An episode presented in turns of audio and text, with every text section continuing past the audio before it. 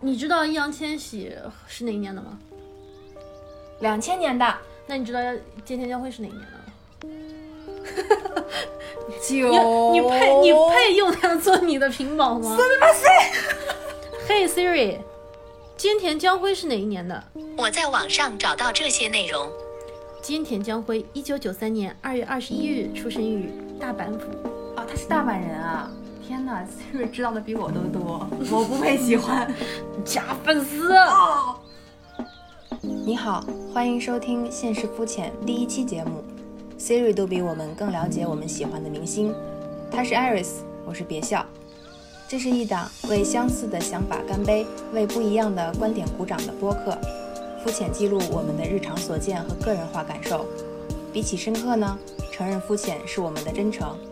有的肤浅可能不合时宜，可我们就是想从肤浅的体验中向内探索，进行连续可持续的讨论。灵魂大拷问啊，你有多少本命？数得过来吗？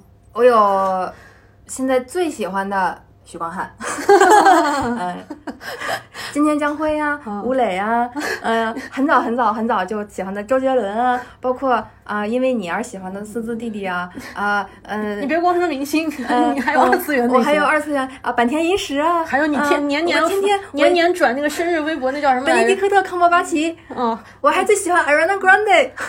你喜欢的实在是有点多，我现在就是看你整个人都在笑，我们俩现在这个感觉都是粉红色的。我天呐，你看你电脑屏幕都是今天将辉，我的手机也是。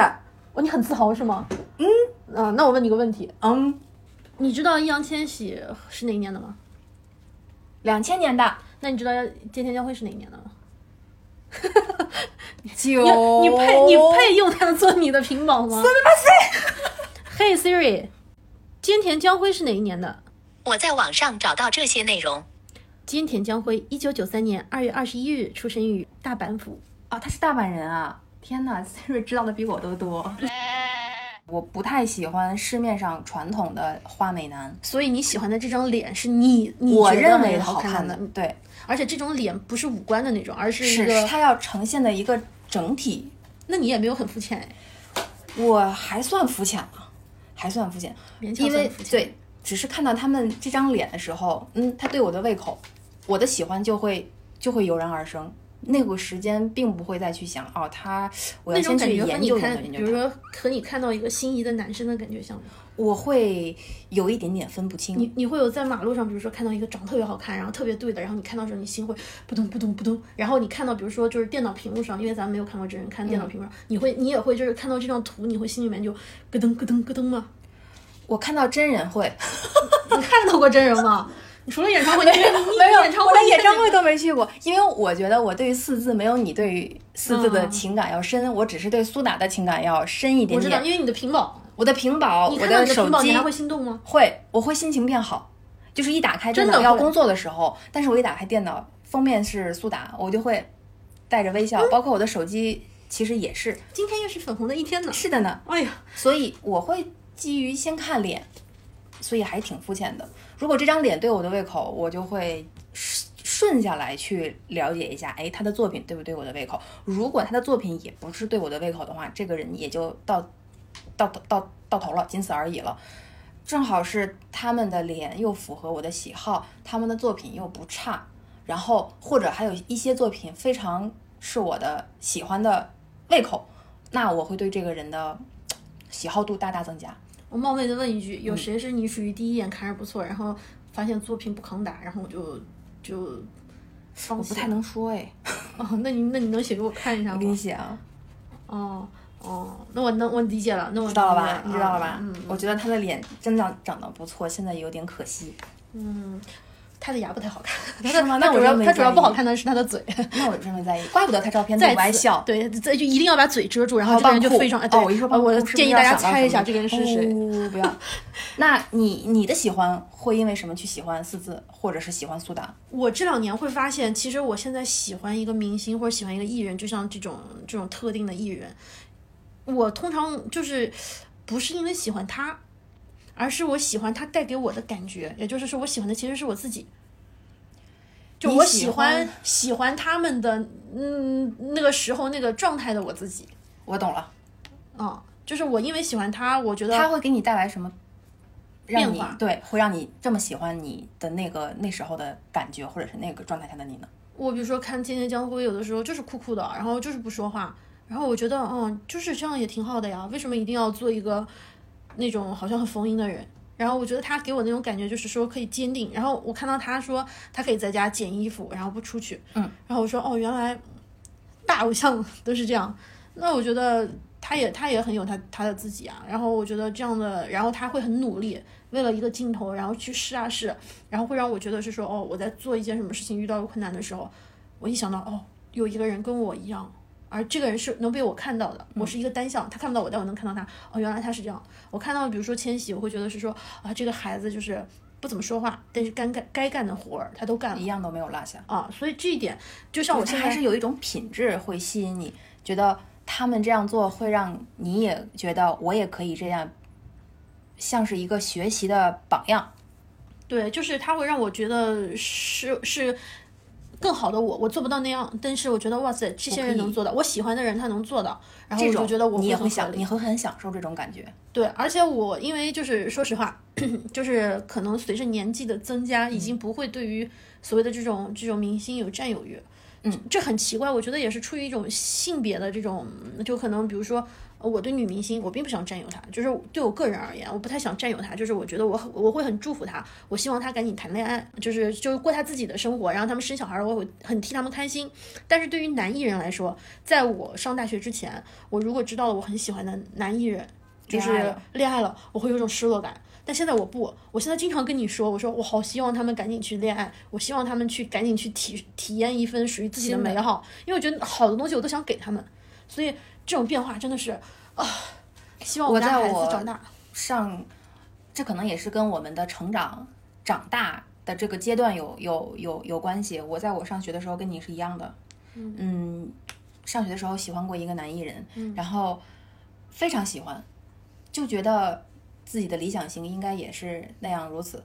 但是他后面出了跟爆出了跟另外一个女明星的恋爱的消息之后，我会甚至会有痛恨的感觉。你恨女艺人还是恨男艺人？我都恨，但是女艺人会更恨，因为那个哦其实这是不年代对的对不对嗯是是不对的。就是现在想想，你的那种喜欢特别的畸形，然后你还会去恨女方，但是女方其实他什么都没有做，什么都没有做嗯。但但是在那个时候，可能也是初中初中左右的时候，我就会觉得。你怎么能喜欢他？你怎么能喜欢我你怎么能？你怎么能去喜欢上别人？仿佛他是要等着我去喜欢的，别人是不能喜欢的。如果我这种心态放到现在这个呃网络的这个舆论环境，可能就会我这种人当时的心态可能会变成嗯黑粉，会由爱变黑，粉转黑，粉转黑，甚至变成他的黑子。如果按现在的话来说，但是等到我上大学之后，我就发生了变化。即便我我对于之前喜欢过的男艺人的的这种喜欢也变淡了，但我也变得更理智了。然后我现在看到他如果再有恋爱的新新闻，或者是比较稳定的稳定的感情生活，或者是有新的恋情，我还会觉得很开心。这可能就是一个一个一个变化。我我时常会有一种疑问，就是女生喜欢艺人啊，女生好像还感觉是追星的一个更大的主体。那女性喜欢艺人啊，影视就是歌三期的这种各种人，和男性男性去喜欢那些运动员、球员，嗯啊，足球的什么的，然后会有什么差别吗？包括电竞选手，现在我们这种喜欢好像也没有很大的差别，大家都是因为就比如说他的作品，你可以说我看的东西很脑残，但是你看的那场，那那中国足球还踢成那样的，你不也看吗？我觉得这个喜欢应该是相通的，是同一种喜欢，但是基于男生和女生追求的情感需求不同，而这种喜欢会变得在细节方面有一些出入。男生喜欢球星，他们的喜欢要比我们喜欢艺人更简单，他们只是看一场球就好了。但是喜欢他们也会为他们会为为他们的喜欢买单，就是说，呃，很多男生会因为看球，然后或者是打游戏嘛，会专门去买周边，买球鞋然后去对买买球鞋，有很多就是看看去现场看比赛，甚至会比女性追星，因为女性有的时候好像买的东西啊，都是一些比如说他们代言的一些产品，嗯，但是男性是更直接的消费在，我觉得很少有男性会会去买，比如说。某一个男姚明代言的牙膏，他不会因为姚明代言了一款牙膏，他可能会买姚明的鞋，或者是是更直接。同意，他们可能更的侧重点在于球本身，或者是游戏的这个比赛的这个过程，而不是谁。如果他如果他就是这是明明是一个篮篮球明星，但是他现在就是代言的东西不是篮球，那么对于可能一个男生来说，其实吸引力就没有那么大。还是要跟他的本职工作息息相关的，职业背书，对，要对根据职业来走。你会为了你喜欢的这种艺人，单向的这种喜欢的艺人，然后做出你自己的贡献吗？我做过贡献，但是我这个贡献不知道会被被嗯是实物性质的还是做粉丝作为认可？我会买杂志，就是哦它封面的杂志。唉如果是歌手的话，那就买专辑喽，听歌啊，嗯付费，对对对嗯，这都是。如果他的电影在影院上映了，我就去看，嗯，对我我还我还邀请过你去看《少年的你》，好像最后你不是跟我去看的，对吧？是啊，我是、哦我跟你一起去看的。你你你是因为我去看的？对对哦，杨千玺，你要记得我对你的好。那如果那个到时候许光汉的新电影上了以后，啊，我不你会，陪我去看我不我不会去的，我不会为了他花这个这个这个几十块钱的。这个节目就这么着了，这是最后一期。这是最后一期节目，到此为止。你会因为四字弟弟将来有一部电影或者是作品或者音乐不好听，你会彻底不喜欢他吗？我喜欢他也不是因为他的作品，所以好像还没有那么重要。那如果他长期持续的拍口碑不好的东西，会影响你的喜欢吗？会，肯定会。就是他不会增加我，就是他出了一个就很成功的东西，会增加我对他的一点好感。然后他出了比如说一部烂片，可能会让我觉得，嗯，这孩子接的不好，团队有问题。嗯。但是事实上，如果他始终保持一个就是让我感觉他在往上走的阶段，我觉得这种喜欢就是可持续的。嗯。但是他一直往下，那我的那种肯定会也会在思考，我是不是看错了人。我觉得人还是有一些慕强心理，就是你会希望你喜欢的东西越来越好，越来越会希望你自己也越来越好。我觉得这是人性的一些东西吧。没有人会说我就喜欢他越来越坏。对于我来说，我更希望他越来越强。我喜欢强者慕强，可能是。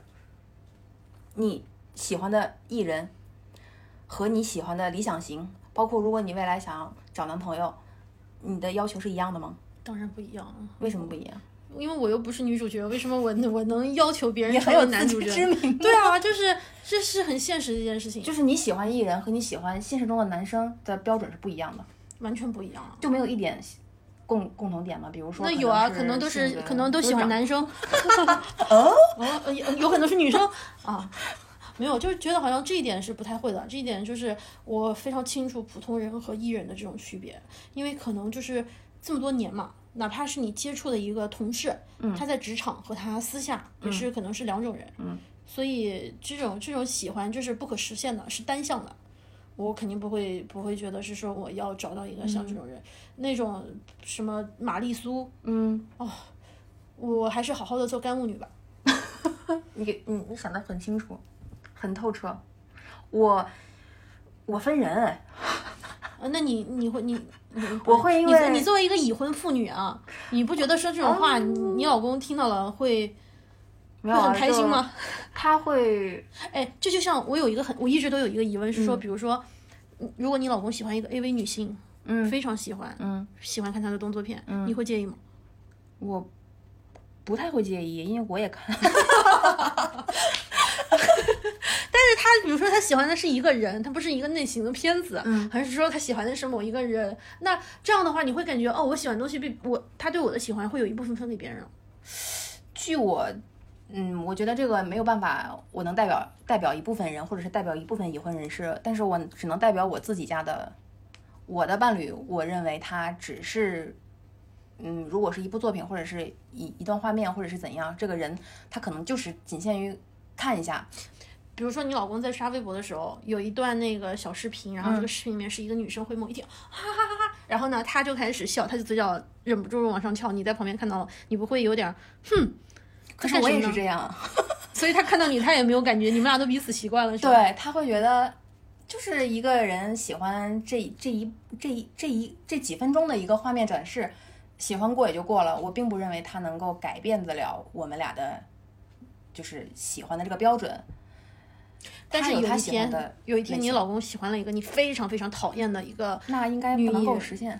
那不好说。那万一有一天正好，如果这种情况发生了，我只能尊重吧。你会跟他说你别喜欢，还是会跟你说？我不会说你别喜欢，嗯，嗯，我只能是说你可以喜欢，但是不要在我面前，请把你和你的女人从我的眼前拿走。就是你可以自己有你自己的空间的时候，你自己去喜欢。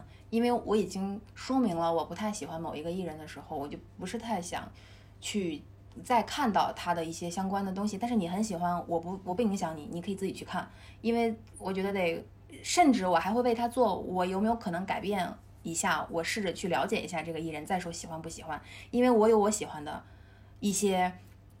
不能说癖好，我有我喜欢的一些模式，可是他是不喜欢的，但是他会为我做出改变，他会试着去了解。是不是被你安利着看过那个那个？嗯，对不对？嗯，是的，他会以一种欣赏艺术的角度去看，所以我觉得这一点上还是要尊重一下别人的喜好。会不会你身边有一种人，然后这种人就是常常会扫兴，他们会很扫兴，然后你告诉他啊我喜欢谁，或者是你在社交媒体上发了一个就是某一个人的照片，然后他们就过来说啊你喜欢他，你知道吗？然后他有什么什么负面，然后他会跟你说，然后如果遇到这样的人，你通常会怎么办？我会不理，你心情会变不好吗？会变不好，我会觉得你很没，你很没劲。我觉得他就是故意的，所以提醒我们，如果别人喜欢，不管他喜欢这个人，在我们看来有多感觉，呃，在我们看来就是不管他喜欢这个人，好像我们没有办法理解，但是我们不不应该去 judge 他的喜欢。对，我们要尊重，还是要尊重他的喜好。嗯，就是就是呃我如果要是这么说，不知道对不对啊？就是说，呃，即使我现在觉得就是有一部分肖战的粉丝啊，比如说会让我觉得太、太过冲动了，嗯然后会有点儿，甚至陷入了一种就是恶性循环的那种感觉，至少在前一段的公共事件中。嗯但是事实上，他们是有他们喜欢他的这个权利的，我们并不能说喜欢他的人就都是不好的。对，就是喜欢他，仿佛成了一个原罪。对，我觉得在我们俩的讨论中，我们俩可以说觉得这个中间可能会有些什么问题，但是当我们面对一个他的粉丝的时候，我们是不应该说这个话的，嗯，因为他的喜欢，这个这个喜欢本身是很是很个人和私人，我们没有办法去去评判说你的这份喜欢太廉价了，你比喜欢怎么能喜欢谁谁谁谁谁谁呢？对你，你说对肖战的一个人，一个女孩对肖战的喜欢和另外一个中年男子对于贝多芬的喜欢，他们之间的喜欢难道真的有很大的差别吗？喜欢应该是一样的，一样的喜欢。喜欢本身是一样，可能浓度不一样，或者是给外界的感受不一样，但是至但是那种少我们心情是一样的。对，但我们应该会达成一个共识，就是说，如果下次当别人说他喜欢谁的时候，我们尽量不要去说这样东西不好，除非是传销、除非这个人本身确实是有圈钱，或者是对想利用原则性的错，就是无法让你原谅的错误。因为我们也不是无条件容忍任何人的。嗯，在没有触犯我们的个人底线，比如说这个人有恋童恋童癖，我觉得这种东西没有办法洗的。对，就是其他的，至于你喜欢或者是不喜欢，都应他该是一个内向或者外向的人，其实都是每个人不同的选择。你喜欢男生还是女生都是一样的，都是一个很自自我的事情。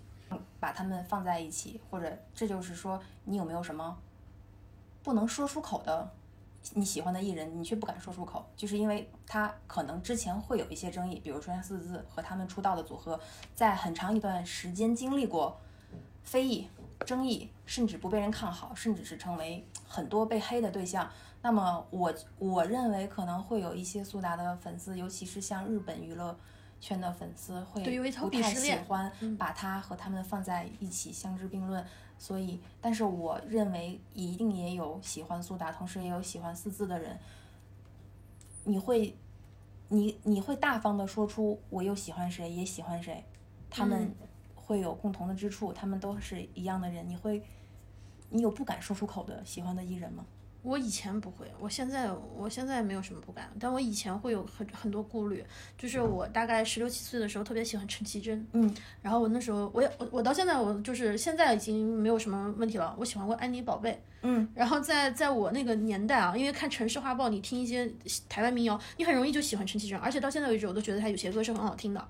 但是在我高中快要大学的时候，大学的时候，很多人就说你听民谣的，一小清新，你都是那种某一种就是装的啊，你都是什么，然后以至于有段时间我都不敢说。然后只要我说，比如说我喜欢安妮宝贝，那别人说你喜欢就是呃什么金矫情女子啊、矫情，然后不用那个一堆句号，然后就就那什么，你喜欢王家卫，王家卫什么？王家卫不就是那种矫情吗？那种什么过期的罐头呀什么的。所以在那个时候我是不太敢说的。所以你那个阶段还是比较在意旁人。对我有我有很长一段时间不敢说，我我会觉得就是那个是一种政治正确。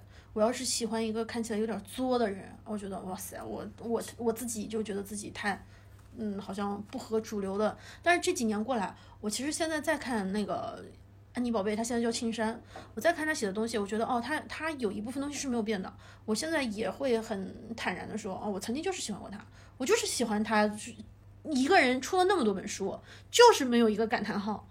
我觉得是很难做的。你让我发朋友圈，就是发十年，如果不加一个符号，我做不到。我今天跟你聊天用空格，明天还给你用标点符号。所以我觉得他们其实是有他们很厉害的地方。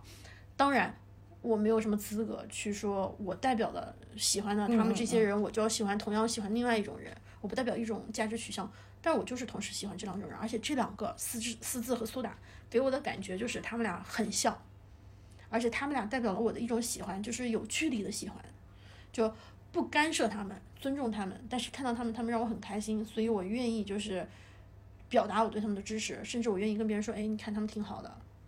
但是有一个问题是，对于路人来说，其实根本没人在意，他们根本都不知道这些人是谁。我的前两天，我跟你说说一个特别特别搞笑的事情，也特别自我矛盾的一件事情。前两天要从虹桥回回家的时候，机场正好赶上一波，那应该叫送机哦送机的啊，送机基本上是影响了一部分人的正常通行，但是现场还好，没有尖叫，也没有什么踩踏，就是很多很多人，就是非常密集的一些年轻人凑在一起，有举牌子吗？没有举牌子，他们可能是达到他们的一种默契，就是要用他们的那种方式去送他们喜欢的一个艺人。我会略有反感，我会觉得，然后你又特别想知道是谁，是吗？对，我就心里会想，嗯这又是谁呀、在回来的这个路上我没有看到，嗯然后这个事情也就过了。我然后你落地北京的时候，发现还有一帮接机的是吗？我落地北京了以后，从我从那个飞机上下来往嗯取行李的那个通道走的时候，我又赶上了一波年轻人凑在一起，把整个一条通道都占满了。然后我们只有那个就是那个那个那个扶梯自动自动式扶梯让你走的那一条通道是是那个正常，但是因为那一段时间刚好是我们这个航班所有乘客刚下来的时候，所以人是非常集中的，就有一个小范围的拥堵堵在那个地方，因为前面正好是一人也从里头出来，我不知道是不是一个航班还是类似的两个相近的航班，但是我就是赶上了跟他同一波出来，那也也有可能他们坐的是头等舱，我也就不知道了。堵了，我当时是拿着行李，但是非常热，我因为飞机上又很冷，我还穿的是外套，我一下一下飞机外面又很热，我就很燥，然后我还想十分的想去上厕所，就。就我就想大步的赶紧走到走出去的时候，我没有办法走出去，我完全是被堵在后面，要慢慢慢慢的踱步，然后我就又又在想，我怎么又赶上了？我说到底是谁呀？如你你现在不知道这个人是谁对吧？我知道了，啊，你知道，那你嗯会现在对这个人的印象狂，因为他不让他他他导致你没有办法及时上厕所，也不会，我对他本人没有任何任何的感觉。嗯，你不会因为他他的粉丝的行为上升到上升到他，对，然后这也就算是我一一次非常近距离的，嗯，偶然的不愉快的经历。对，偶然的遇到遇到艺人的一个经历，一个接机的这么一个经历。呃，我离他非常近，我可以说是有我们这种乘客，应该就是真的就是跟艺人擦肩而过的走快走，然后超过他，然后包剩下的就是他的粉丝围着他边拍照边走。我并没有对这个艺人有什么改变或者是别的想法，我反而只是有一种我觉得这个艺人挺难的，嗯，因为他被粉丝他是被架在流量上面的人。嗯，他被粉丝围在中间，也几乎等于是寸步难行。反正也可能也是想，但或许他可能也很享受，我也不敢保证。只是我感觉，我个人感觉挺挺挺艰难的左右的。为难的，嗯，然后上然后镜头是怼在你的脸的，这样一直边拍你边走。那艺人当然，因为可能现在还需要戴口罩，所以也是全副武装，你也看不出什么表情。我觉得那种压力还挺大的。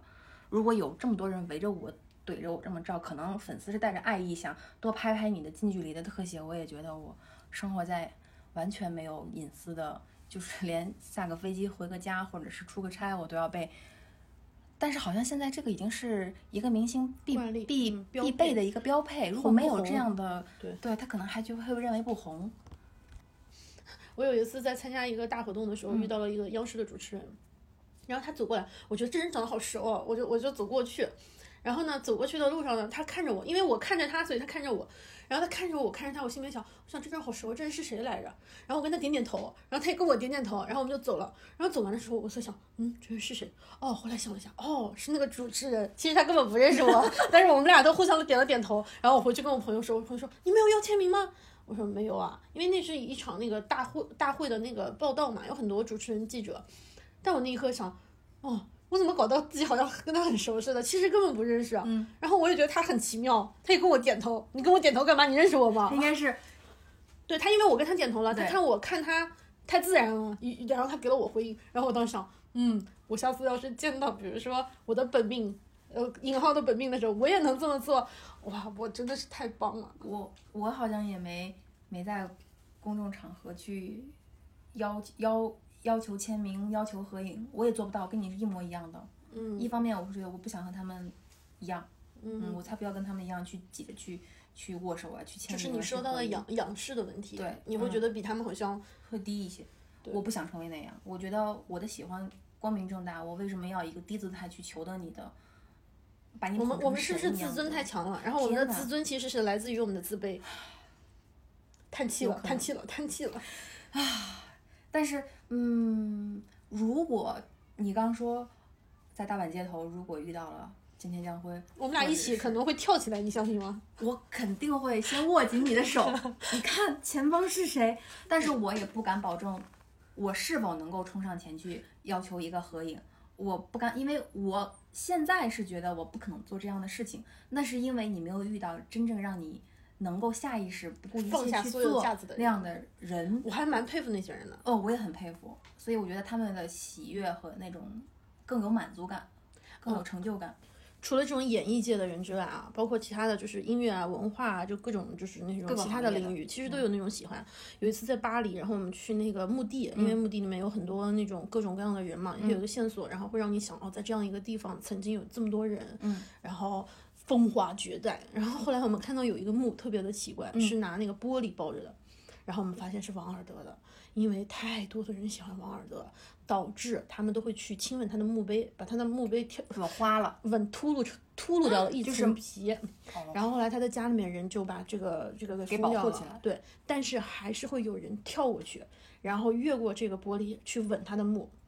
然后呢，最搞笑的一件事情是在同样的墓地，啊、其实还有很多其他的名人嘛，嗯比如说那个波伏娃和萨特，他们的墓上有很多的情侣去吻，嗯，但是吻完了之后，没有人去管，没有人去擦，然后下完了雨，然后以前的那个吻痕就掉了，嗯，然后新的吻痕又会随着新来的人，也没有人会觉得之前的这种吻痕会不干净啊，或者是什么，就很自然。所以就是那种比如说王尔德的粉丝和波伏娃和萨特的粉丝，其实有还是有些区别，同样是喜欢，但是喜欢的东西不一样。是的，再比如，就是比如说那个大门的那个主唱 Jim Morrison，嗯，他的墓旁边有一棵树，特别粗，外面包了一层那个竹席子，上面全部是那个粘的口香糖，嗯，然后他的那个墓碑上，就是别人的墓碑上都是花，他的墓碑上全是香烟和酒。好然后有好有个性，好墓地不一样。，墓地你知道吗？旁边的人在放着那个大门的就特别燥的歌，然后一群人在那蹦，嗯嗯嗯嗯嗯，然后你就哦，果然是摇滚巨星的那种感觉。用自己的他们的方式去去去祭奠，对，然后大概，但是大概一百到一百五十米以外是肖邦的墓，然后好混搭，然后好反差没，有没有没有人在那儿说我拉个小提琴啥的、嗯啊。但是 Jim Morrison 的粉丝和肖邦可能还是。跟他生前的嗯人格魅力。对，所以说我们喜欢的那些艺人，单向喜欢的艺人，我们表达爱的方式也是特别特别不一样。你有的人是生前为他买单，有的可有有的可能是死后坟头蹦迪，是的，是的，是的。但是呃不好说哪一种是真的喜欢，哪一种不能够单纯的、简单粗暴的就评价为我的喜欢就是喜欢，你的那种喜欢，你不配称之为喜欢。但是我这么喜欢，我在坟坟头蹦迪，不知道今天 Morrison 开不开心啊？我也不知道他的家人开不开心，甚至对于周边其他同合葬在一个区的人会不会感到困扰。好在他们没有办法出来抱怨，但是嗯很奇怪，他这就是他的魅力，在于他影响了你，嗯他影响了你的对一些事情的看法，嗯，包括生死的态度。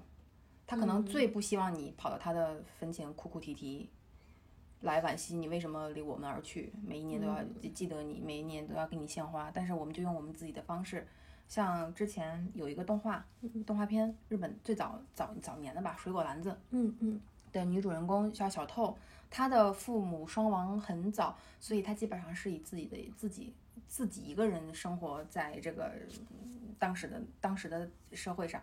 然后，但是她有一帮很好的朋友。那个长，他去每一年给他妈妈扫墓，就是他爸爸很早就离世，他妈妈是前就是就是前几年才离离开他，然后他会清明的时候定期就去嗯、为他妈妈扫墓。那个是我第一次很震撼的被动画作品呈现出来的生死的那种观念所观念所震撼的是，他去扫墓，按照我们的想法来说，她多惨啊，是一个好惨的女孩，没有父母，没有家，然后要在一个人去给妈妈扫墓，然后他每次上去扫墓的时候，都是他的朋友陪他去，然后几个人在他妈妈的墓前，嗯，做一个野餐，做一个野餐垫。然后把吃喝都摆在上面，然后几个人开开心心的，就像是跟妈妈在聊天一样，对着墓碑，一群人围在一起，开心的去聊，然后去唱歌，去聊天，度过一个需要纪念的日子。我都觉得，嗯，虽然理很理智的认为，很理智的这种逻辑上来想的话，他妈妈也感觉不到，没有人感觉得到这个东西，可能就是自我给自己的安慰，但是。我觉得他妈妈是特别喜欢能看到，如果我的女儿是这样的话，她会觉得没有白活这一场。可能对于这些艺人来说，粉丝如果是以这样的方式去纪念他的话，这些艺人真的的艺人的家属家人也会觉得，那他没有白活这一场，白活这一次。他用他自己的方式改变了好多人的观念和习惯，或者是这样。我觉得特别特别的酷，那这就是一种喜欢。嗯，如果有一天我挂掉了，我也希望你偶尔去看看我，但是呢，别买东西了，会烂。那我就给你说会儿话吧。嗯行，那个我过来拍拍你，你拍了拍我，嘿，别笑，别笑。感谢收听本期节目，今日份肤浅到此暂停。相信还有很多值得我们探讨的角度和方向。如果你喜欢，你愿意，请随时告诉我们。我们的微博和微信账号都是现实肤浅。